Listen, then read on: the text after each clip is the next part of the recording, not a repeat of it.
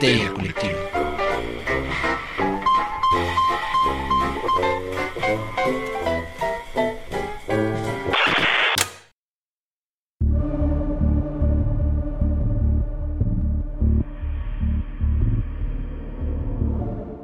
Esto es Histeria Colectiva, el programa donde Fernando Santamaría, Ricardo Medina y el Dr. Braham se sientan alrededor del círculo de invocación para abrir la caja de Pondera y valor la tapa de los sesos platicando sobre ficción, magia, ocultismo, casos supernaturales, literatura y todo lo que tenga que ver con la cultura del horror. Buenos días, buenas tardes, buenas noches, donde sea que se encuentren escuchando esto, a la hora que se encuentren escuchándolo, muchas, muchas gracias por dejarnos llevar todo el terror a sus oídos.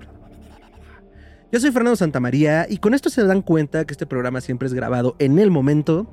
Eh, no, pregrabamos nada, entonces eh, cagarla y embarrarla es una de esas libertades. Entonces se dan cuenta que hacemos esto artesanalmente y con mucho cariño. Eh, quiero darles la bienvenida a la mesa reñoña que me acompaña para que hablemos de un tema espectacular, de una mujer espectacular. Pero antes de eso, se aparece en el círculo de invocación el hombre, el mito, la leyenda, el doctor Braham. Doctor, ¿cómo está?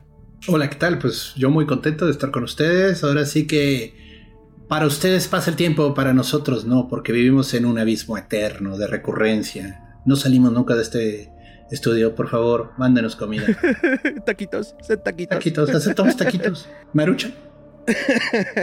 y desde su fortaleza de la soledad, pensando en las maruchas más calientes del estado, Ricardo Medina. Ricardo, ¿cómo estás? Fíjate que no me gustan las maruchas. Bueno, no que no me gusten, no las, no las eh, recurro. Me gustan más los elotes.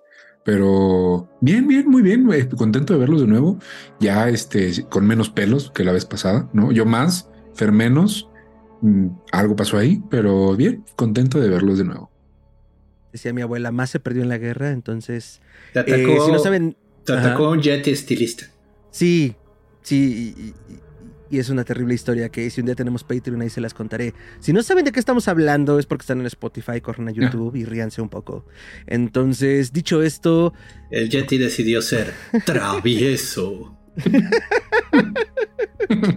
Ay, no. Quien se sepa esa, quien se sepa esa referencia de Coraje el perro cobarde, puntos, ¿eh? Ella tiene escribiendo tu afores y te la sabes. Eh, sabes sacando tu inapa y estás más cerca de dulce abrazo de la muerte, pon tus cosas en orden. Y de un descuento en los museos. Chale. Eh, otra ¿Saben qué? Todos ustedes. Eh, no, a ver, yo también estoy allí. o sea, ah, no sé por qué te ofendes. Ok. Entonces, eh, doctor, ¿qué hay en la caja de Pandora hoy? Pues la caja de Pandora entre en la, encajes victorianos y seda se abre para revelar una huelga tremenda, un maestro que traerá el fin del mundo de acuerdo a las enseñanzas de un culto apocalíptico victoriano. Vamos a hablar de Annie Magos Prietos en Aprietos vuelve con Annie Besant. Entonces... Annie Besant, nuestra ocultista favorita. ¿Ella era prieta o digo, si es inglesa, asumo que no? Ah. No, no seamos aquí despectivos, es solo la palabra. no, oye, prieto no es despectivo, o sea, es una descripción simplemente, pero pregunto porque no sé. No, era inglesa, supongo que su test era bastante pálido. Pero el punto está que. Ay, bueno, ya me perdí. Eh, después del especial de Madame Blablablaski, este, decidimos hacer uno pequeñito de Aniversant, porque digo, a final de cuentas, la historia de la teosofía y de Blavatsky de nuevo, nosotros estamos pasándola por encimita. Yo sé que hay gente que la ha estudiado muchísimo y que la ha trabajado muchísimo sus enseñanzas. Nosotros hacemos, pues ahora sí que un recuento por fuera. Y a veces sí hacemos cotorreo de lo que ellos creían y de lo que ellos decían, ¿no? Eh, a mí no me consta que Elena Petrova Blavatsky realmente salvó la revolución italiana, como ella decía que había ocurrido y que estuvo peleando junto con Garibaldi. Lo cual haría una gran, gran historia de chimenea. No, no, sí, lo contamos en el episodio. Pero bueno, eh, antes una de sus seguidoras, fue muy relevante porque la teosofía continuó y ella estuvo a cargo. Entonces, este, hoy hablaremos de la neoteosofía. Ok, ¿qué es eso? ¿Qué? Así como el Saiyajin, Super Saiyajin formados. Bueno, la neoteosofía. Neoteosofía. Está horrible. Está de trabalenguas la A ver, dilo tú. Neoteosofía. Neoteosofía. Neoteosofía. Fue más difícil, ¿no? Pues es la teosofía nueva. Ajá. Lo mismo. ¿Y qué es la teosofía? Ah, ok, bueno. Entremos en materia de qué es la teosofía, pero La teosofía es una serie de prácticas derivadas del budismo. O sea, la señora Blavatsky agarró ideas del hinduismo, agarró ideas del budismo, las percoló, las hizo light, las quitó el alcohol, les quitó la cafeína, les quitó la, el azúcar y las hizo para el mundo europeo. Ok, y el neoteosofismo es eso de nuevo en la Es lo mismo, pero con niños masturbándose. Ah, cabrón. Aguántala. A ver, empecemos entonces. Porque te quieres ver qué, qué quieres ver tú, Fernando. Espérate. No, no, no, no quiero ver nada. Quiero niños masturbándose y tú, bueno, empecemos. No, fue como quiero saber cómo pudimos llegar a eso de, ah, ya sé por dónde. Empecemos. O sea, sí, sí, sí, se, puso esto de internado marista, primera parte. Pero bueno, de, nuevo, todas que han estado en una escuela marista, mis mayores respetos y reconocimiento por que hay muchos chistes ahí derivados. Yo también vengo de una, así que no se preocupe. bueno, Ani Besant. ¿Quién es Ani Besant? ¿Quién cangrejos fue Ani Besant? Este, Annie Besant es una. comenzó su vida.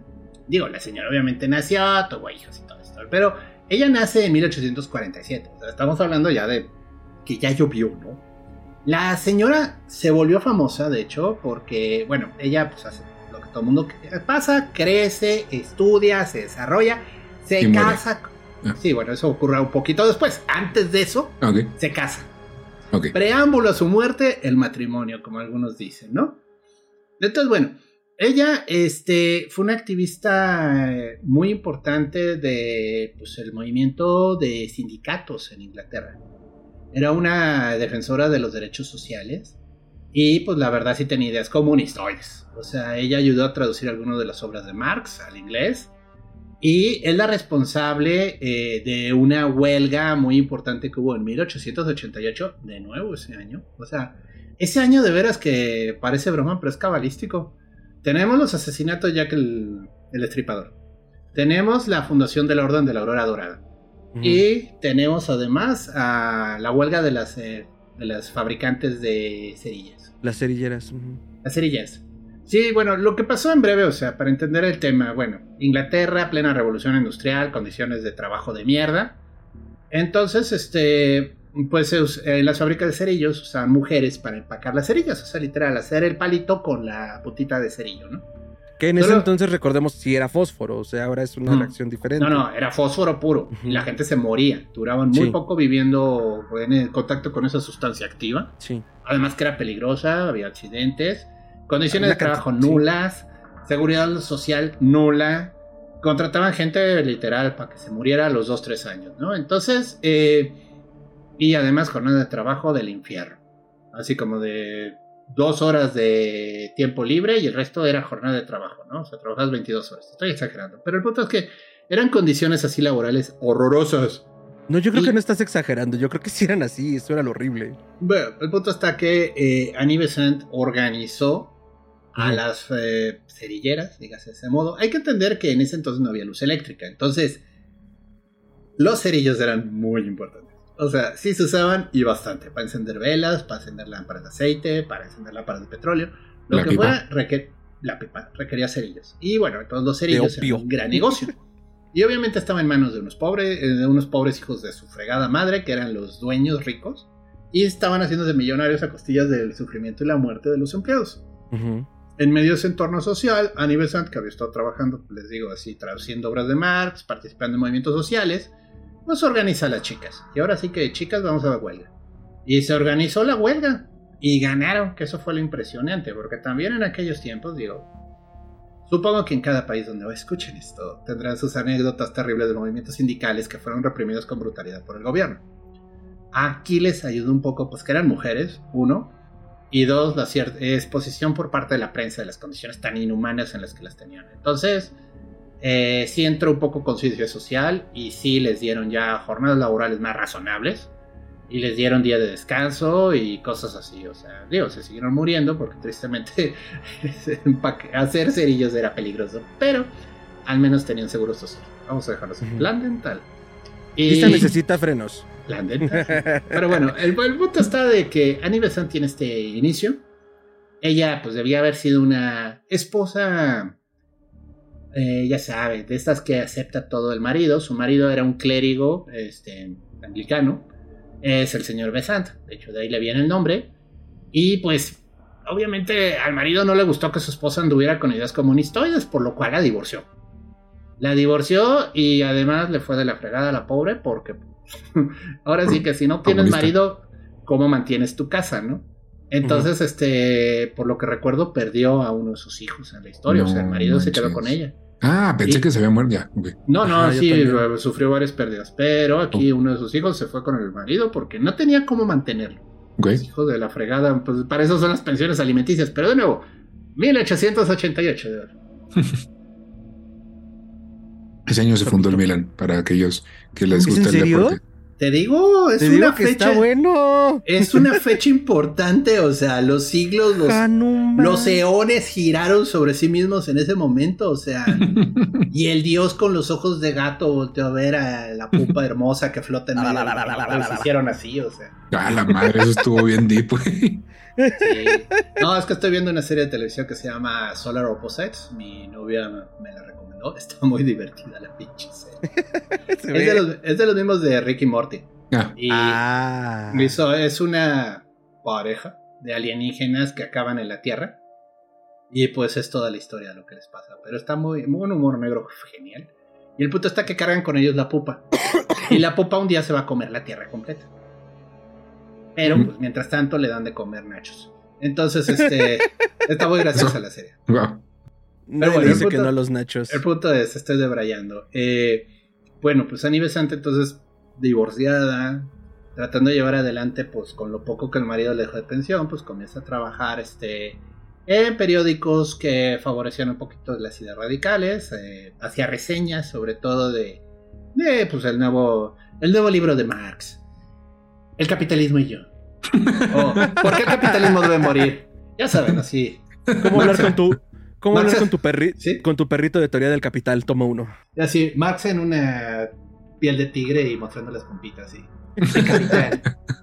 Te amo, extraño. Pero bueno, el punto está que, pues, digo, considerando las condiciones de esa época, pues está bien, las ideas de comunistas eran necesarias y útiles.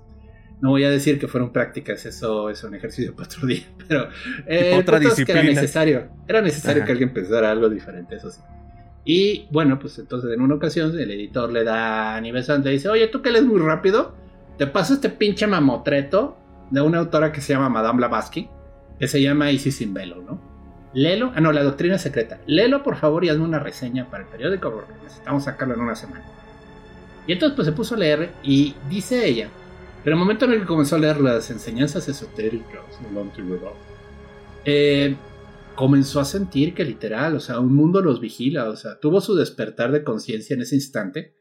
Es que después de la décima taza de café, güey, uno siente que lo están observando. O sea, también abuso. Sí, No, y además después de la tercera huelga que trató de organizar y que no pudo porque pinches patrones culeros, este, también ya está un poco harta del radicalismo político. Vaya, la señora tiene mérito por todo su trabajo político, pero sí entiendo que es desgastante, o sea, sobre todo si no te lo reconocen, si eres el villano en todas las historias. O sea, es así como. bueno, y no hay algo más. O sea, en serio, no. No hay otra forma de hacer la buena lucha más que pues, organizando a los obreros contra el sucio capitalismo. Entonces, este, ella lee la doctrina secreta y se da cuenta de pues, que esta señora que estaba hablando de un conocimiento común que existía desde la antigüedad de la humanidad, que se, que se ha ido pasando de uno a otro, y que si quieres saber de él, tienes que pagarle 500 pesos al mes, en cómodas mensualidades, y recibirás el curso completo. No, no, no, bueno, pero... ¿Quieres ser feliz como el pato feliz? Mande un dólar. No, no, bueno, miren, Madame Blavatsky, yo sí creo que creía lo que ella promovía. El tema más que nada con Blavatsky es que, uno, sí le hizo un descafeinado tremendo a las doctrinas esotéricas de la India. O sea, de literal quitó muchas cosas que son reales de la cultura hindú por bárbaras, ¿no? Ay, no, ¿cómo vamos a hablar de Kali, la destructora? Estos que pieles rojas. Así, no, no, eso no. Y entonces, es bonito libro, o sea, la verdad sí, sí te abre los ojos. Si nunca has leído de una religión que no sea la anglicana, definitivamente te abre la vista de, no mames, el mundo es bien complejo, hay un chingo de creencias y algunas están bien bonitas, pues sí. Entonces Annie Besant sintió un despertar espiritual e inmediatamente dijo, Madame Blavatsky, usted no me conoce, pero soy su más grande fan. y respiró en la nuca. No, bueno, entró primero a la Sociedad Teosófica en Londres, hizo muy buen papel. No, no organizó un sindicato. Eh, no era necesario. este, la gente ahí estaba por su propio gusto y todos estaban tratando de conectar con los jefes secretos y con la doctrina esotérica del Oriente. Lo que sea que eso significara, ¿no? Además. Sí, o sea, es que de nuevo la teosofía es compleja. O sea, miren, es un poco como el New Age, o sea, en el sentido de que, ¿qué es el New Age? Pues pues son ideas así como medio extrañas espirituales, ¿no? Sí, o sea, vaya, hay gente que conecta con sus dragones. Dragones personales.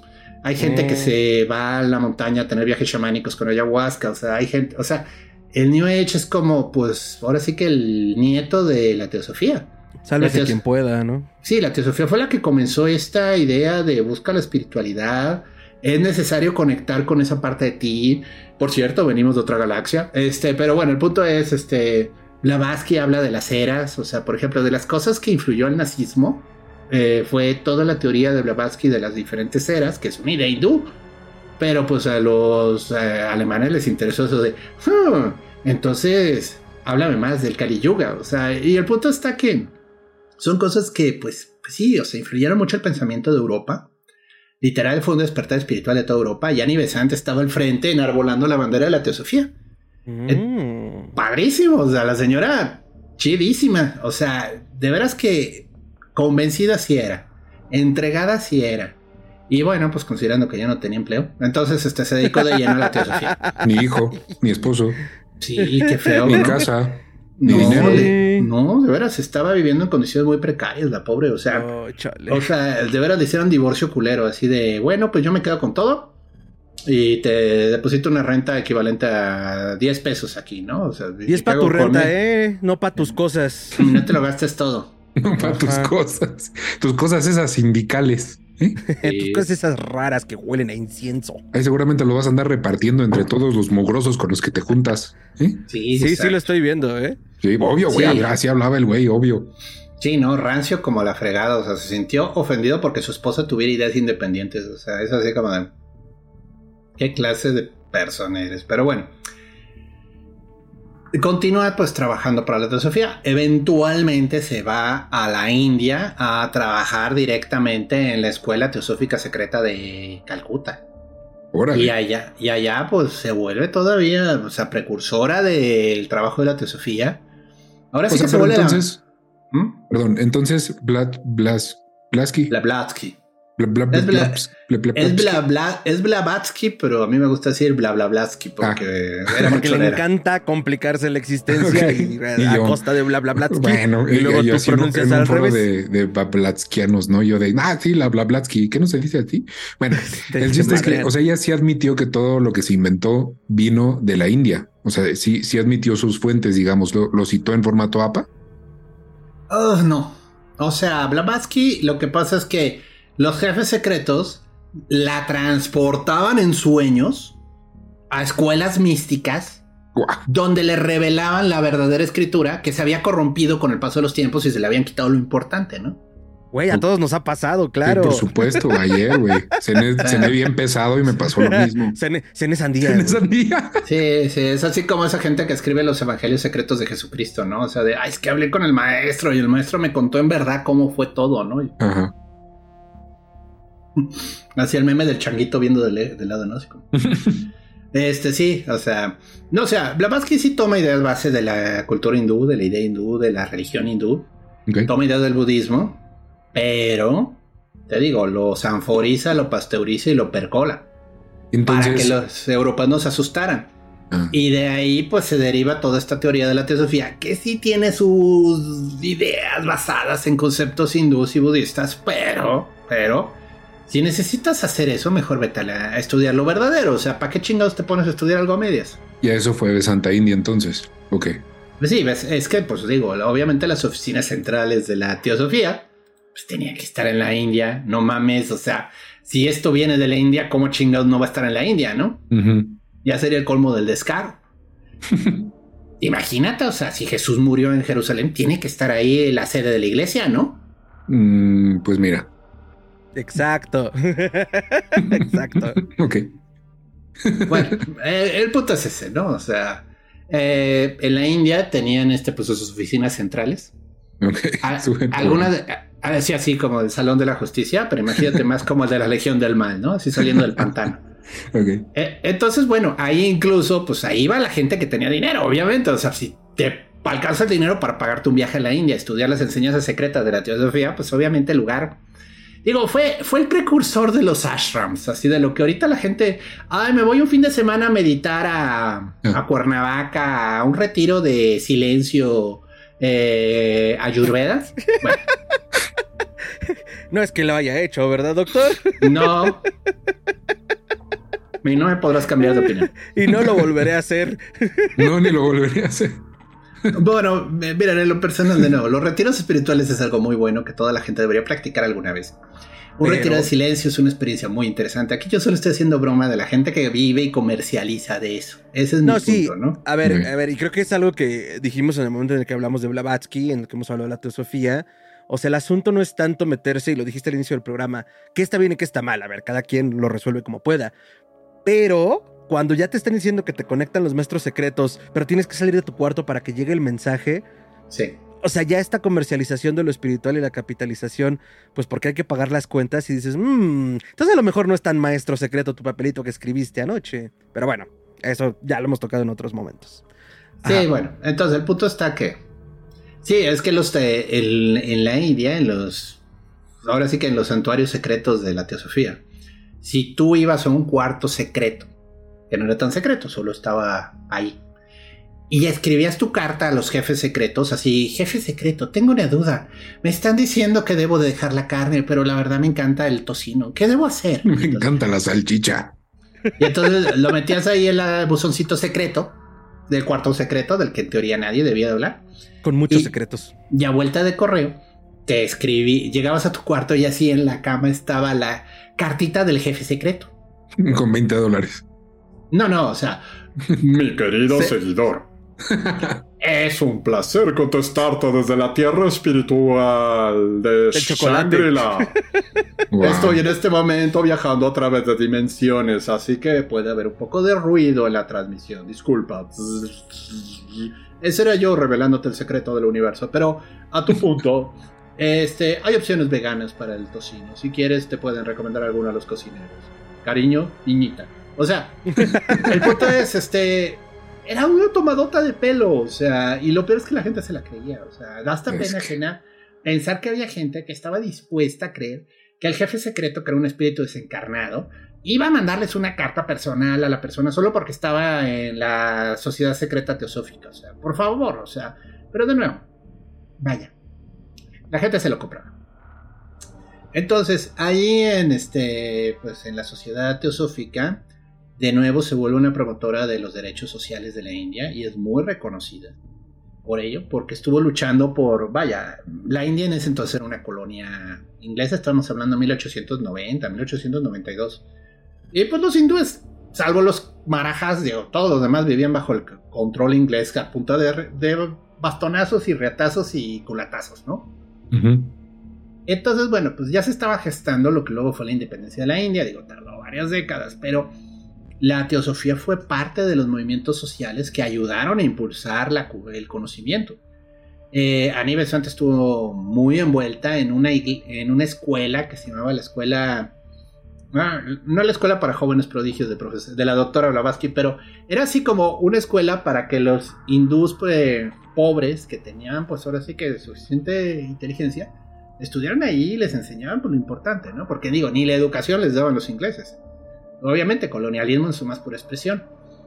Ella incluso ten- tuvo una buena relación al inicio con Gandhi. O sea, Gandhi como luchador social y todo eso. Es que Pero ella bueno, no era menor de edad, güey, por eso la.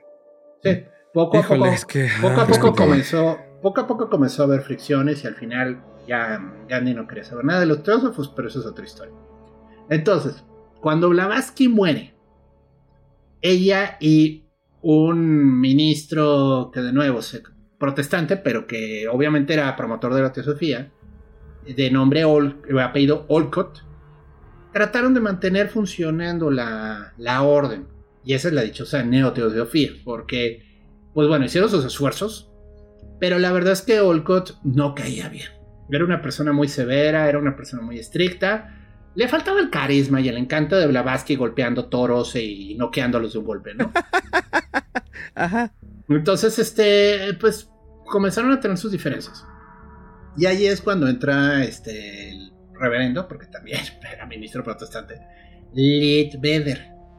Leadbetter, vamos a ponerlo un poco como el villano de la historia, pero es que parece que sí era el villano de la historia en muchos sentidos. O sea, este señor lo habían corrido de la escuela de la India por un escándalo que había envuelto masturbación con los niños. O sea, el señor les había estado enseñando a masturbarse. Parece que es el show. Nadie sabe qué pedo, nadie quiere enterarse del qué pedo. O sea, así fue así como de, güey, no queremos de ver nada largo. O sea, así. ¿Esto ya es 1900? 1894, casi Ok. 1895, por ahí.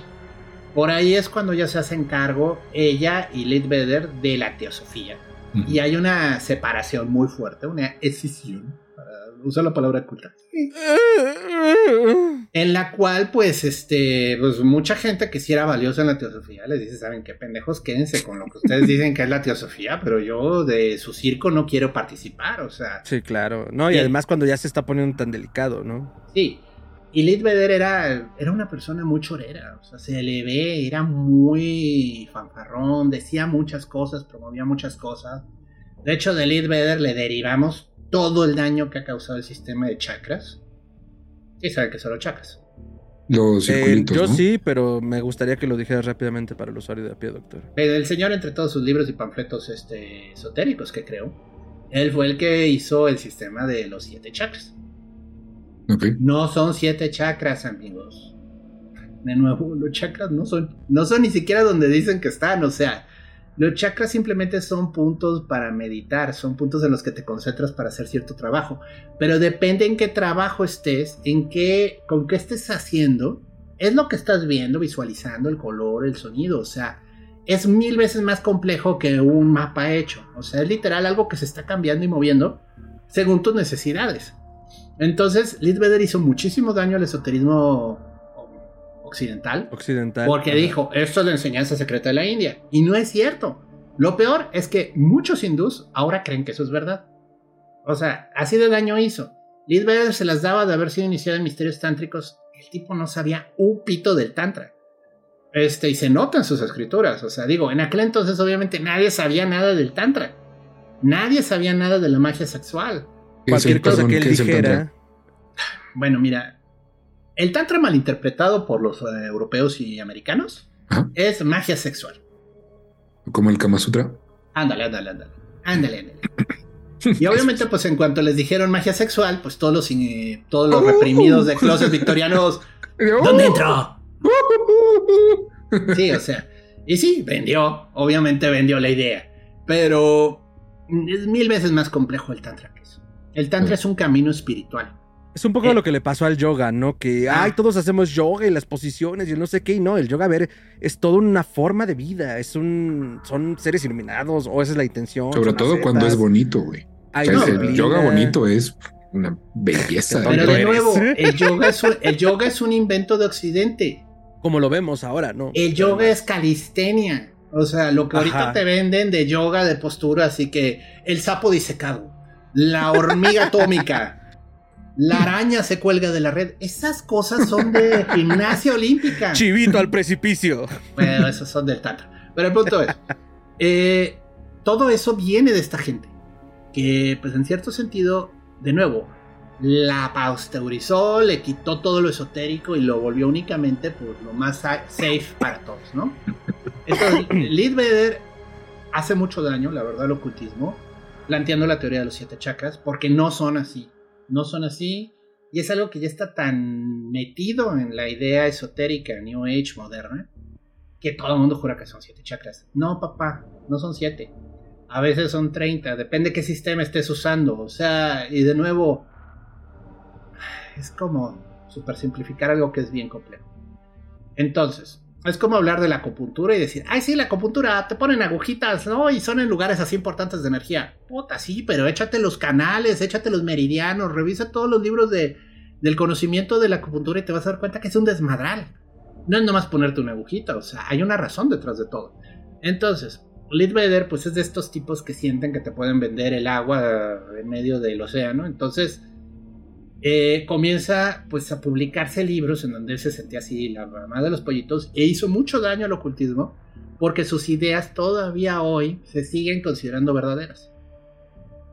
A pesar de que ya hay literatura que demuestra que el señor no sabía nada de Tantra, el Tantra es muy, mil veces más complejo. El Tantra es una, doctrina, es, una, es una doctrina esotérica que te ayuda a conectarte con la divinidad, pero es profunda y es muy compleja. Entonces, no voy a entrar en Tantra, pero el punto es, este señor le entró esta visión colonialista de, ay, sí, sí, sí, estos pendejos lo hacen muy complicado. Yo te lo voy a explicar más sencillo para que veas cómo es. No. Entonces, está Besant de nuevo. Yo no le siento mala voluntad, pero se dejó arrastrar por Liebherr. Mm. Y juntos, y si destruyeron la teosofía en muchos sentidos. Obviamente, ahorita va a haber teósofos que van a brincar desgarrándose las vestiduras diciendo que Besant fue lo mejor que pudo pasar a la teosofía después de Blavatsky. Así literal, como que la iglesia católica, no, es que sin San Pablo de Tarso no sería lo que es. No, claro que no sería lo que es. Y pregúntame si les hizo bien. O sea, es igual, o sea, es reformistas que tratan de mejorar lo que de por sí ya estaba mal hecho. Bueno, pues te la acabaron de arruinar, ¿no? Entonces es como el dibujo de los caballos, así de que está primero el bosquejo bien bonito y luego se va volviendo así, pero una pendejada, así tenemos pues todas las creencias de la India, o sea, todo lo que es el budismo, todo lo que es el hinduismo, súper bien hecho, súper bien elaborados. Llega la teosofía y pues así ya medio borrosito y feo. Y llega Besant y te queda así nomás el bosquejo de lo que haría un niño de cuatro años, ¿no? Así pasó. Entonces, bueno, muy enfocados en la idea de, pues, cristiana, de un maestro, de un mesías que vaya, Blavatsky lo, lo menciona, o sea, Blavatsky ahí dice que va a venir un maestro que va a enseñarnos al final de cuentas a cómo chingados eh, irnos, ¿no? O sea, cómo, cómo trascender este plano material y subir al plano espiritual, donde todo el mundo siempre está bebiendo piña colada o martínez y está bien a gusto, ¿no? Pero el punto es que estos quisieron adelantar el proceso y dijeron, a huevo, si viene un maestro espiritual, pues vamos a buscarlo. Nos va a tocar a nosotros en nuestra ah, época, claro. Por sí, nosotros somos los elegidos, ¿no? Entonces, este, dice la leyenda que iban un día caminando así al lado del margen de un río, creo que era el Ganges, y Liz Vedder, que se las daba de visionario y que podía ver auras, voltea y ve a un jovencito de nombre Jiddu Krishnamurti jugando en el río con su hermano, y pues Liz Vedder así, ¿qué estoy viendo? un águila montada en un nopal. Así, así. Su poder está por encima de tres mil. Y entonces, pues. Debo evitar hacer esto porque por eso saturan los pinches audios, pero me encanta ser parte del chiste. No, es un gran chiste, o sea, pero el punto es, eh, pues agarran al niño y dicen, este es el maestro del mundo. Y pues lo, lo, entrenan, lo pimpean, le dan una educación exclusiva de nobles eh, europeos, lo preparan en todo tipo de disciplinas. Querían que fuera el superhombre, ¿no? Dicen que en alguna ocasión Vedder le preguntó a, este niño, ¿tú conoces la historia de Darth Plagueis, el sabio? no es una leyenda que te cuenten. prácticamente, prácticamente. Entonces, era, era, el elegido el que iba a traer balanza a la fuerza y pues bueno. Cosas que, bueno, no los que empezaron a salir también como esperaban. Eh, Krishnamurti, la verdad, sí es. Sí fue, porque la verdad ya murió. Murió en 1984, me parece. La verdad, sí era una persona brillante. O sea, lo lees y sí te admiras la, la capacidad de análisis que tenía y cómo habla. O sea, entonces, desde ahí, bien, sí la atinaron. El chavo era brillante. Pero, por ejemplo, no era bueno en el deporte. No le interesaba hacer deporte, salió bien ñoñazo el pobre. A ver, güey, pues es que históricamente aquellos que sabemos más, no somos tan doctos en, la materia. Sí, pero ellos, eh, ellos querían el superhombre, entonces querían, querían así a Arnold Schwarzenegger, pero con el cerebro de Albert ah, Einstein, o sea. Ya, ya, querían, querían, una persona que pudiera jugar y dominar en cualquier deporte, que fuera un esgrimista experto, un ajedrecista de nivel maestría, que pudiera jugar fútbol y rugby, que pudiera hacerlo todo y al mismo tiempo resolver ecuaciones que no se han podido resolver nunca, ¿no? Pues es que No, no, pues, o sea, tiraron güey. alto, tiraron Sí. alto. Era muy alto. E incluso lo llevaron a Europa, estuvo viviendo en Europa varios años. eh, se lo llevaban a recorrer el mundo cuando todavía era joven, o sea, lo estoy hablando de 14, 15 años. Y daba conferencias el chavo y admiraba a todos de, oye, qué inteligente es. Y hablaba de temas espirituales bien complejos, o sea. Pero, O sea, el. no dudo que el, el vato haya sido, no, o sea, inteligente hasta si quieres un prodigio, pero también si a, si a un chavo le das una educación y le financias los viajes y la cultura y empieza a ver y empieza a hablar y luego lo vendes como el gran Mesías, dices, ay, no, pues si le sabe el chavo. Pues sí, porque ha recibido la educación educado, correcta, ¿no? Además ajá. de que es inteligente, no lo dudo. Pero, pues, brother, o sea, tampoco quieras verle chichis a las arañas, ¿no? Pero bueno, y entonces acabó pasando lo que tenía que pasar.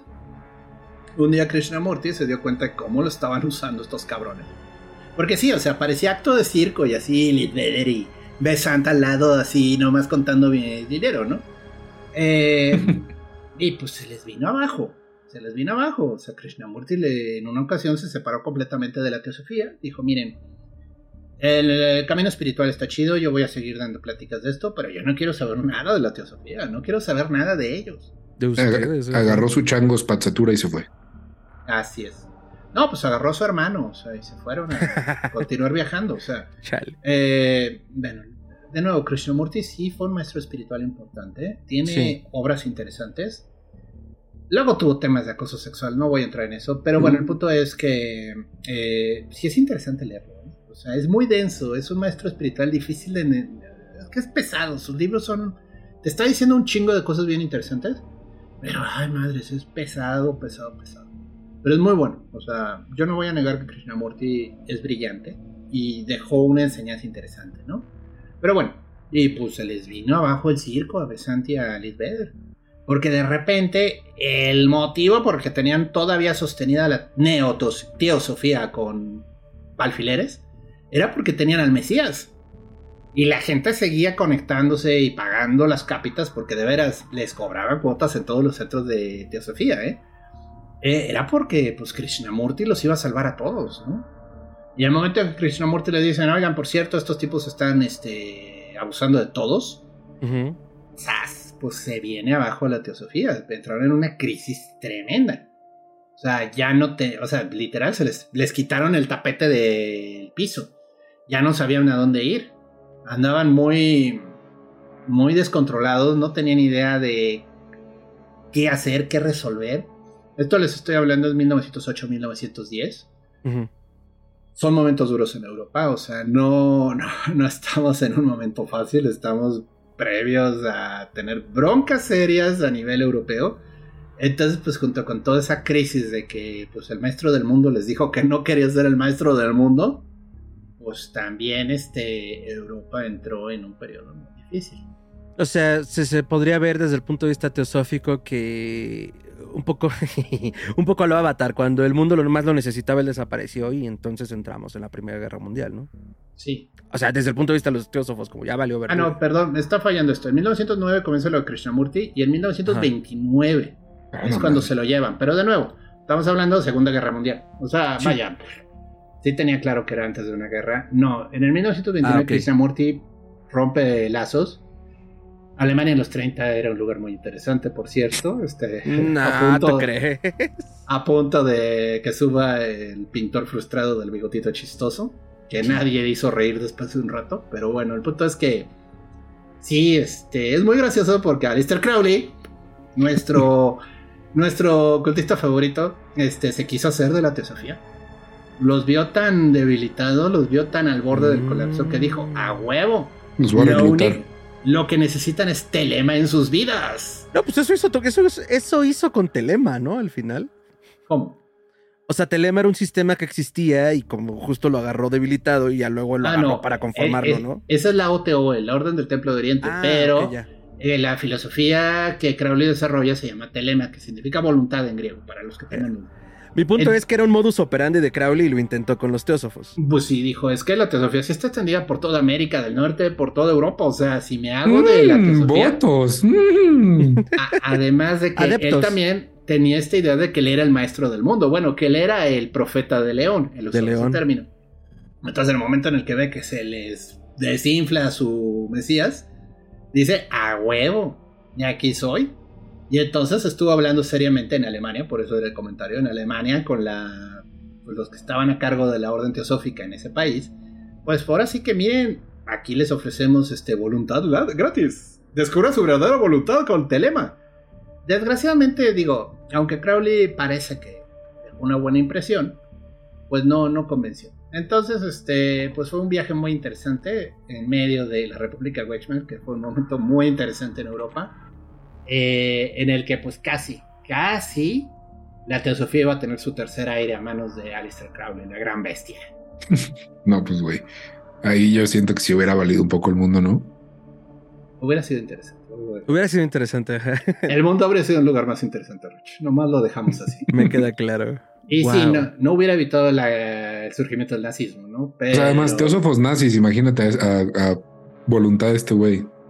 No, no, no. eran muchas que- cosas, pero No, es que los nazistas tomaron, y lo vimos en el episodio de ocultismo nazi, tomaron lo que pudieron. Y algunas de las ideas de la teosofía les gustaban. Sobre todo el tema de las nuevas eras, o sea, de las edades. Todo eso justificaba mucho su ideología de una raza superior, bla, bla, bla, bla. Entonces, pues el punto es que se veía interesante el tema, ¿no? Solo que, obviamente, no querían a la teosofía. Les gustaban las ideas de la teosofía, que es diferente. Los el nazis se nu- y me encargaron imagino de... que el número de gente que manejaba la teosofía, ¿no? No, los persiguieron. Los nazis se ¿Ah, sí? encargaron de perseguir a todos los grupos esotéricos una vez que se subieron al tren del poder. Órale. Todos los masones, todos los teósofos, todos los miembros de fraternidades y órdenes secretas, como la fraternidad de Saturnio, de Saturno, como la Orden del Templo de Oriente, que sí existió en, en Alemania, los persiguieron y los encerraron en campos de concentración. Pues sí, es que al final la unión hace la fuerza, ¿no? Y si tienes un grupo que cree todos en una misma cosa, pues güey, ¿no? Amenaza al Además de que imperio. no les, no les gustaba la competencia y sí consideraban que los ocultistas algo sabían, entonces no les convenía tenerlos sueltos. Ok. querían gente ignorante y acá eh, que fácil de manejar, ¿no? Y pues sabían que pues que los vaya, la gente con tantito conocimiento eh, no se iban a comprar en la supremacía aria y no iban a comprarse el rollo del Führer, o sea, Sí, iban a cuestionarlo, ¿no? entonces mejor quítalos de medio porque pues en una de esas sí se organizan y causan un problema. Como funciona cualquier tiranía y gobierno despótico, o sea, quitas cualquier voz de disensión. Pero bueno, regresando con el tema. Entonces, Krishnamurti se les desinfla y pues Ani Besanti y Liz Vedder se la pasaron el resto de su tiempo tratando de reorganizar la, la teosofía. Pero no pudieron. O sea, literal, se les vino abajo. Y pues ahora sí que no pudo hacer mucho. Eh, Annie Besant se quedó pues, dirigiendo lo que quedaba de los cuarteles de la teosofía en la India. Y en 1931 cae enferma. Fuerte. Y para 1933, pues murió, ¿no? Y pues ahora sí que deja detrás toda una serie de trabajos que son muy interesantes. O sea, obviamente sus primeras obras pues son muy de ideas revolucionarias, marxismo y demás, ¿no?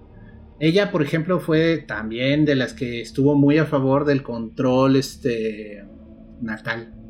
Ella luchó mucho porque hubiera una educación adecuada en, en Inglaterra de pues sexual, o sea, de oigan, así llegan los niños y tengan cuidado si no quieren tener muchos, ¿no?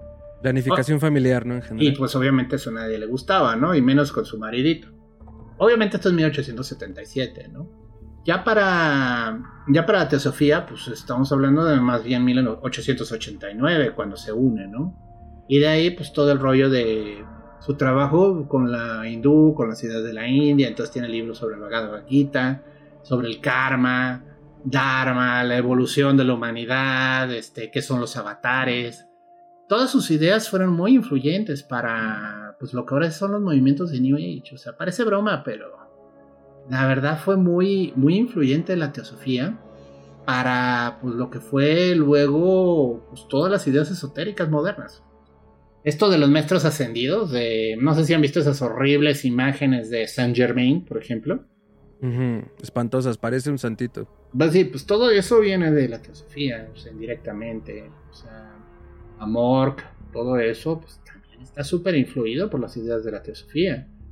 Es como que la gran fraternidad universal, o sea, todos esos señores que fue el ocultismo de los 1980, de los 70, pues derivan un montón de las enseñanzas de estos sonsos, ¿no? O sea, obviamente recicladas, percoladas y todavía más aguadas. Eh, lo, cual, o sea, digo, yo como una crítica seria es... Entiendo que quizás el inglés promedio pues no, no le habría gustado toda la pesadez de las enseñanzas de, la India, ¿no? O sea, porque sí son muy, muy densas, muy, muy pesadas. A veces tienes que crecer en esa cultura para poderlas entender completamente, ¿no?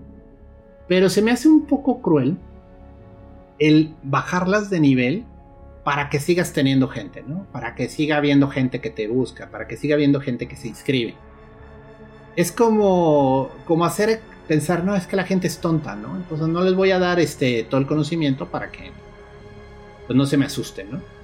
Porque, pues, digo, ya gracias a la magia del Internet, pues hay muchísimas cosas que puedes ahorita confirmar de enseñanzas y conocimientos esotéricos que, pues, no, o sea, la teosofía apenas si le rascó la puntita.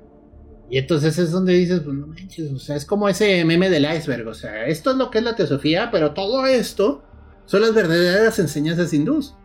Y pues, digo, si realmente te interesa eso, todo lo que es, porque de nuevo, es un sistema de creencias bueno. Yo no digo que sea para todos, pero funciona. Entonces, este, no tiene caso que te metas a la teosofía, esa es mi queja, ¿no? O sea, te acabas quedando en el kindergarten pudiendo estudiar hasta la universidad, ¿no? O sea, ese nivel. Eso es lo que me molesta a mí de la teosofía un poquito. Que, que como que le pone bride y freno a, a, la gente que quiere estudiar. Por ejemplo, de las cosas que Blavatsky siempre dijo, no, no hagan eso. Mm. Para ella, este, la magia era algo terrible. no, no hagas magia. La magia daña el karma, te daña permanentemente. No puedes usarlo. Lo correcto es meditar. O sea, era una santurronería bien pesada, bien puritana, que la verdad no era necesaria. Yo no digo que sí, sí, en demonios, no pasa nada. no, no, o sea, digo, hay que entender, ¿no? Pero el punto es, como que que adrede te tapaba los ojos. O sea, no, niños, no vean eso. O sea, no. O sea, pero bueno, igual y culturalmente estaba en otro momento Europa, ¿no? Igual y ahora que, pues en teoría hemos despertado más, lo que quiera que eso signifique. Ya estamos, estamos Sí, ya hemos wokeado. Entonces, igual y es el momento en el que pues estas enseñanzas ya se ven aburridas y muy blandengues.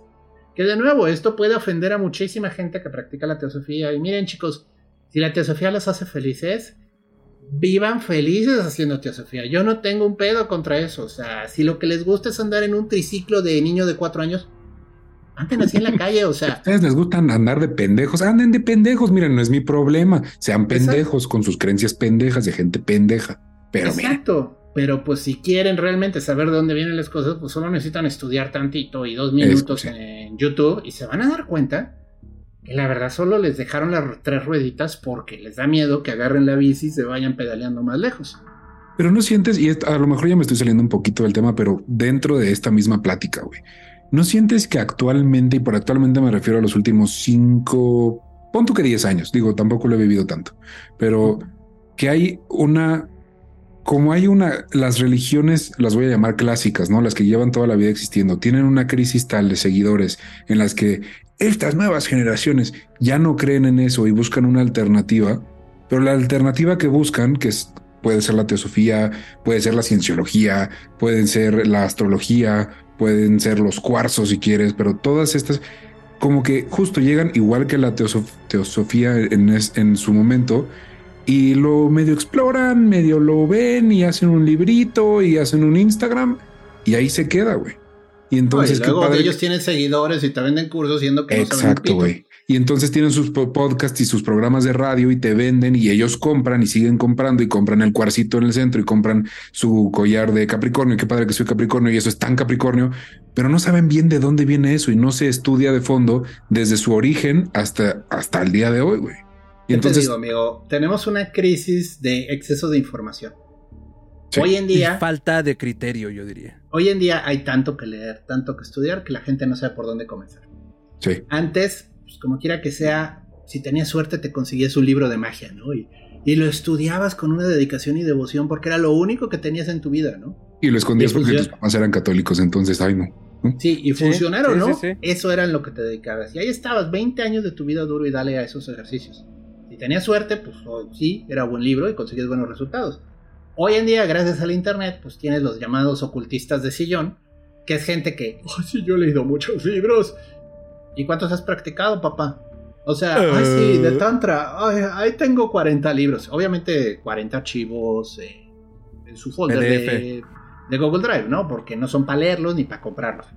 O sea, el problema ahorita es que hay tanto que leer que a veces la gente no sabe por dónde comenzar. Y la verdad se asustan cuando se dan cuenta del tamaño del conocimiento que es. Y dicen, qué hueva. Yo quería hacer esto, pero no quería meterme de vuelta a la escuela, o sea. Y pues se lanzan a inventarse sus sistemas y pues ahí andan quedando como verdaderos payasos. Sigue pasando, seguirá pasando, Rich. Eso tristemente es una crisis actual donde el exceso de información está generando más ruido que ayuda. Y sí, a veces hay que irte a las bases, hay que irte a las raíces. O sea, sí, hay, hay que saber latín. Bueno, ok, no se trata de aprender latín, pero igual, igual, si te pones a buscar, el libro está traducido de buenas fuentes en una edición crítica académica y puedes estudiarlo de la raíz, no de lo que dice Samael aún peor. O sea, porque luego tú ves la traducción de Blavatsky del Bhagavad Gita y pues, no, mejor consíguete el Bhagavad Gita traducido por quien sí lo hizo, ¿no? O sea, Jalelo. Y, y- y- y piénsale, ¿no? O sea, ráscale. Y si no sabes de dioses, apréndele. Y eso está muy chido, porque entonces te vas generando tu criterio y tú ya puedes leer a Blavatsky, a Besando, a toda esta banda. Y decir, decir, ah, mira, qué mierda. Ajá, esto está bien mierda, esto sirve. Sí, o sea, porque también no se trata de endiosarlos, se trata de cuestionarles, ¿no? Y, y al final determinar si esa práctica te sirve o no, que en vez de andar repitiendo como borreguito, ¿no? Creo que, y alguna vez Gerardo lo, lo ha dicho en otros contextos, pero me parece una gran frase, el asunto es que no es lugar para turistas. O sea, nosotros no vamos a decir qué corriente sea la correcta, pero pues creo que el mensaje sería lo que decidas estudiar, estudiarlo con seriedad, ¿no? Para que no, no te dejes apantallar por el primer engañabobos que quiere decirte que eh, todo lo que acaban de decir, ¿no? O sea, que, que esto funciona y por qué funciona. Genérate un Sí. criterio y una práctica personal. Luego pasa incluso que, bueno, de nuevo es esta visión de que voy a la India a encontrar un maestro espiritual. Y te encuentras a un güey así sentado en flor de loto, cubierto de ceniza, que dices, güey, este cabrón sabe un chingo. Y el güey entonces en mal, in- mal inglés, porque con trabajo se habla inglés, te dice, es que tienes que concentrarte en esto. Y haces ese ejercicio y acabas en el sanatorio mental porque te dañas. O sea, de nuevo, hay maestros malos. O sea, tristemente puedes encontrarte gente que no es que adrede te quiera tomar el pelo, pero que ellos hicieron algo mal, quedaron locos. Y pues si tú les preguntas cómo hacerlo, pues te van a dar la receta. O sea, pero ellos, tú no sabes si porque están así, están avanzados espiritualmente. Y ese es un Pero, no te o problema. sea, o sea. Yo siento que te estás yendo súper lejos, güey. O sea, aquí mismo en México, y si eres de Ecuador, en Ecuador debe de haber, y si eres de Argentina, igual, güey. Hay cabrones que te ponen un pinche post en Twitter que dicen. eh, ¿Estás cansado de no estar iluminado? ¿Quieres encontrar la razón de tu ser? Llámame a este WhatsApp y te doy una clase gratis. Y de ahí los, los empezamos, no empezamos porque yo no lo hago, los empiezan a endiosar y los empiezan a decir, no, sí, es que neta sirve y este es un gran gurú que te va a enseñar el camino de no sé qué Sí, por una, sí, cómoda mensualidad de 300 pesos. Y entonces empieza a jalar tanta gente y empieza a ganar tanto dinero que se empieza el solito a endiosar y de la nada ya es un culto, güey, en el que él es el Mesías y él es el que lo sabe todo y si no lo dice él y todos lo- los demás lo dicen, entonces todos los demás son unos pendejos, güey. Y- Es y- curioso que menciones Argentina, porque me sé un caso precisamente de un culto que comenzó así, o sea, y la gente se iba a este como pues quinta, o sea, era como un rancho enorme a tomar cursos y puta, les quitaban todo el dinero que podían, o sea, Y es que todo lo que tenían. Y lo peor es que siguen, o sea, de repente los veo, no quiero decir ni nombres porque no me quiero meter en broncas, pero No, no hay falla. de repente No ves que digas. siguen aquí dando sus hinches cursos y dices, güey, yo sé que estos cabrones los persiguió la policía. Se les armó un Exacto. pedote, o sea, porque actuaban de nivel culto. Y la gente se super lavaba el cerebro de es que esto es lo correcto, esto es lo correcto. Y, y aquí en México siguen estando. Hay un. Igual hay una iglesia que detenga su sufrimiento de alguna manera misteriosa. eh, por no decir la frase que usan de eslogan, que es muy pegadora. El dueño está perseguido en varias partes del mundo por lavado de dinero. Pasas al lado güey. de la iglesia, tienen tremenda puerta de seguridad por un ladito que parece bóveda de banco. Y dices, ¿por qué tanta seguridad? ¿Qué escondes, Pero- no? Dinero, el money. Sí, de nuevo, miren, es que es muy complejo hablar de nuestros espirituales. Yo no digo que los maestros espirituales no pueden cobrar, porque también tienen que comer. O sea, y es muy culero decir, ah, porque eres espiritual no me vas a cobrar, pues sí. Yo como pago mi renta, ¿no? Pero si hay un, hay un punto en el que se tiene que usar el sentido común, que tristemente no es el más común de los sentidos, en el que dices, a ver, ¿me está ayudando esto? ¿O me está volviendo peor persona? Porque luego te vuelven peor persona, o sea, y tú crees que estás avanzando, que te estás iluminando. Y al revés, te vas volviendo más ojete, más egoísta, más culero. Y, ay, es que tú no estás avanzado espiritualmente como yo, por eso no entiendes. Güey, no mames, o sea, eso es arrogancia espiritual. Y créanme, es igual de peligrosa que la arrogancia en otras cosas. Sí, totalmente. Entonces, es difícil, porque ya una vez encandilado, ya una vez en ese, en ese curso, pues es difícil. A veces ya sales y dices, bueno, es que daño me hicieron, qué pendejo fui.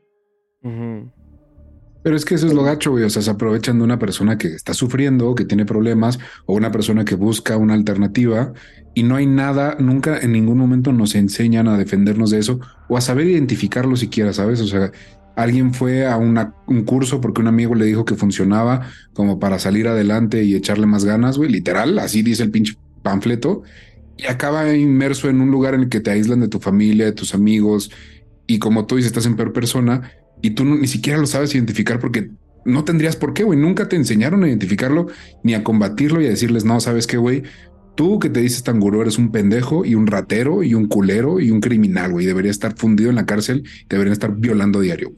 El coaching coercitivo, mano, no sé si has oído de él. O sea, y eso no te lo vendían como religión, pero trabajaba casi como un culto. te vendían como sesiones de coaching y te enseñaban a ser un gran vendedor. Pero el trabajo era a nivel cultico.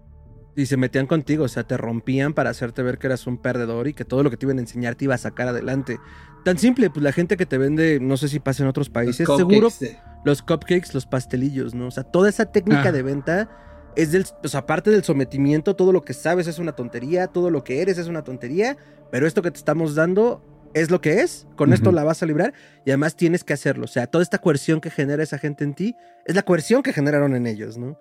Y te meten a vender aunque tú no quieras. O sea, yo supe un caso en el que le, le dieron un mojón, así un pedazo de mierda tienes que vender este pedazo de mierda en no menos de mil pesos. Wow. Y si no lo haces, eres un perdedor, además. Ah, si no lo haces, no te dan de comer. Para pronto, sí. o sea, sí, sí, sí. O sea, el más puro estilo Oliver Twist. Eh, ay, se me fue el nombre del culero que tenía los huérfanos trabajando para él, pero así. y. No. Ah. Este. Sí, no manches. Y, y bueno, eso es a nivel mercadotecnia. En teoría no te están enseñando lo espiritual, solo te están enseñando a vender. Date una idea de cómo te pueden hacer la vida pedazos con algo tan sencillo, ¿no? Aparentemente inocuo, ¿no? Excelente, amigos. Pues eh, creo que ha dado mucho este programa. El asunto que hayamos empezado a hablar de aniversario y cerramos con esto, no es que nos hayamos ido por una, por una tangente sin sentido, sino que parte de, lo que estábamos hablando y en general cómo han operado digo, ya llevamos varios programas de magos prietos en aprietos y, poniendo un poco de atención creo que nos damos cuenta que el asunto es que todos estos sistemas se van generando y las personas que los estudian como soluciones prácticas a problemas inmediatos a nivel personal, ¿no? Y luego se sistematiza. Ahora, el asunto en la sistematización, y yo lo he dicho en muchas otras ocasiones, incluso con los sistemas filosóficos de pensamiento, pues es lo que les resulta a ellos, ¿no? Estamos pensando en una sociedad victoriana de finales del siglo XIX, en un momento de la historia muy particular, y que para bien y para mal ha pervivido hasta ahora y, que a lo mejor son soluciones prácticas que en un momento pudieron haber funcionado, pero como bien decía el doctor, es un deslumbramiento también de una sociedad fundamentalmente blanca ante grandes misterios, muy entrecomillado, porque incluso yo creo que es peyorativo como lo planteaban, de esos salvajes del oriente, ¿no? Y ahora vamos acá nosotros a detentar este conocimiento y vamos a desenterrarlo como verdaderamente es, ¿no? En general era la postura de esas sociedades occidentales, ¿no? Pero que también de un u otro modo, pues han ayudado a que persista ese interés y, que creo que debe haber interés más genuino y es a lo que estamos invitando a, conocer y estudiar otras maneras de ver el mundo, ¿no? Entonces, pues yendo hacia el final del programa, doctor Annie Besant, conclusiones, redes y hay recomendaciones. Pues Annie Besant es una persona muy importante en los movimientos sociales en Gran Bretaña por el 1880-1890. Fue una luchadora, una persona visionaria y y que descubrió la religión y se lanzó de lleno a un proyecto de vida que pues supongo le fue gratificante, sin embargo, se juntó con la gente equivocada, o sea, en mi opinión, ella no tiene malicia, no hizo nada mal adrede, pero sí se juntó con un farsante que es este Lead Vedder, y Lead Vedder pues se encargó de, de dorarle la píldora. De hecho, ella tenía una relación con Krishnamurti madre e hijo, o sea, lo quería. Mm. Pero pues sí, Krishnamurti rompió con ella y sí le rompió su cocoro bien duro. O sea. Me imagino. Entonces, pues es ya cuando cuestiones, ¿esto realmente me sirvió de algo? Es difícil, o sea, y sí hay crisis así en cualquier camino religioso, ¿eh? De que dices, es que es por aquí, ya después de 20 años de estarle dando, dices, si era esto. Y bueno, pues esa es la vida de Annie Besant. Eh, es amarga, o sea, la verdad no se me hace que sea una persona malintencionada, de nuevo. Pero sí creo que al meterse en el ocultismo, sí se perdió un poco. O sea, y sí se fue por la tangente medio duro, por, pues, por las relaciones con las que tuvo. Y bueno, pues esos son mis comentarios de cierre. En redes me pueden encontrar en Twitter como chuntaromer15d, que eso es arroba chuntaromer. Allí es donde comparto más mis ideas y todo lo que me puede. Ahora sí, memes de gatito y tablillas de maldición egipcias. Me pueden buscar en Facebook si andan en Facebook como Gerardo Braham, es más bien una fanpage. Ahí es donde pues, subo las invitaciones y los programas que estamos haciendo, las notas del programa y de repente si yo doy algún curso, bueno, pues ahí también subo la publicidad. Búsqueme, vamos a divertirnos. Excelso Piña, doctor Ricardo, Anibesan, conclusiones, recomendaciones y redes. Mm, mira, yo creo, yo digo, tal vez hubiera hecho más bien al mundo quedándose con su misión de de apoyo a, la clase trabajadora, al feminismo, a los movimientos que ella apoyaba previo a involucrarse con todo esto. Tampoco la culpo, o sea, uno encuentra cosas y dice, bueno, los voy a seguir. Pero, pero bueno, pues al final pasó a la historia como esta persona que hizo mitad bueno, mitad, en mi opinión, malo. Y aunque haya sido este, sin mala intención, y eh, pues nada, nada más tengan cuidado de a quién le dan su dinero y a quién le dan su atención sobre todo y sus creencias. Si les está cobrando por la clase, entonces muy probablemente es un pendejo y un chantajista, entonces tengan cuidado con eso. Eh, busquen su fe en, en las cosas que los hagan sentir bien sin que les cobre la millonada ni los aleje de su familia. Em, a mí me encuentran como arroba tiranosaurio Rix en Twitter e Instagram y en TikTok como arroba musicrononautas. Eso es musi como en música crono, como en cronos y nauta como en astronauta, musicrononautas. Así estamos. Excelente. Deluxe Interiores. Eh, Santos. Perdón amigos, es que estoy en este trip de abrazar mi, mi esencia como chaborruco, entonces me he estado robando una cantidad de frases y pues las estaré aventando aquí, no me arrepiento de nada. Em, saludos a todos los que han colaborado en este camino, ustedes saben quiénes son. Um, Annie Besant, eh, yo pienso que juzgarla como entre el bien y el mal que hizo sí es un poco duro de nuestra parte. Y más allá de. Y, me gustaría, yo creo que le rascaremos un poco más y a lo mejor hacer una segunda parte en particular, como de, de, la parte ya más práctica y dura del trabajo de los magos prietos en aprietos, más allá como del chismecito. Pero volviendo al punto, eh, yo siento con, lo que nos han contado hoy que justo más bien fue como encontrar su propia misión y hacerla hacer que las cosas tuvieran sentido para ella, ¿no? Y en ese camino, sobre todo Lid Vedder es una figura controversial, como ya lo hemos platicado, también tiene textos sobre masonería y ocultismo y que no tiene ni pies ni cabeza y, y lo habla como grandes verdades porque, como bien decíamos, era un momento de la historia en la cual eh, tú puedes pararte en medio de una calle y dame cinco dólares por la felicidad y te aventabas una, una marometa cabrona, ¿no? Muy parecido a los podcasts hoy. Hola, te voy a hablar de esto, dame tu dinero. Por cierto, danos tu dinero. Entonces, este, no, pero a ver, o sea, lo planteo desde el punto de vista que pararse a hablar en una, en una plaza y gritarlo sin ningún fundamento es muy sencillo, ¿no? Y, lo triste es eso, que hay tanta gente que estamos, porque yo me incluyo al menos, que estamos buscando las verdades y el camino y el sentido de nuestras vidas, que a veces en un punto tan angustioso y desesperación, pues nos vamos a tragar la mierda que nos den. No digo que esté mal, porque a veces solo hay gente aprovechada de, los demás, pero también con eso en mente, pues tratar de ser cuidadosos y tratar de escuchar otras historias, ¿no? Porque como, bien dicen las abuelas, uno no es escarmiento en cabeza ajena, pero si llega alguien y te cuenta como, oye, esto del coaching está de la verga, lo dice por algo, ¿no? Entonces valdría la pena escucharlo. Entonces Annie Besant creo que eh, justo se encontró como en ese momento y le satisfizo, Pero exactamente como decía el doctor, creo, creo que le decía el doctor, no se juntó con la gente incorrecta y pues no esta banda se empezó a aprovechar de los demás y también de la buena voluntad de Annie Besant y de otros eh, adeptos y colaboradores que intentaron mantener eh, tantos, tan sincero como se pudo este movimiento, ¿no? Eh, ya adentraremos más en esto en otros programas y ocasiones. Por lo pronto, a mí me pueden encontrar como arroba mantrasayas, con la tiene doble A al final, en Instagram y en Twitter.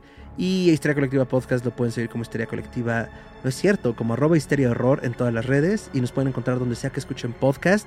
Si no hemos llegado a tu red, este, algo está pasando, entonces avísanos. O algo estás haciendo mal, hay que pagar el internet, amigo. Hay que escribir bien Histeria. Hay que escribir bien Histeria con Z. Con H. Entonces... con Z. Entonces, no, al contrario, muchísimas gracias. Sigue esparciendo la infección. Eh, recomiéndanos con tus amigos si te gustó. Dale men campana, men cocora. Eh, reseñanos en donde sea que escuches podcast. Eso nos ayuda mucho. Ponnos calificación, la que tú quieras. 10 estrellas está perfecto, no nos enojamos. y cualquier duda, aclaración, comentario nos lo pueden hacer llegar a nuestra caja de comentarios, a nuestras redes sociales o Histeria Colectiva Podcast, eh, perdón, contacto arroba histeriacolectivapodcast.com. Y pues nada, pues ahí seguimos esparciendo todo el horror. Doctor Ricardo Audiencia. Nos vemos en la siguiente emisión. Hasta entonces. Dijo emisión.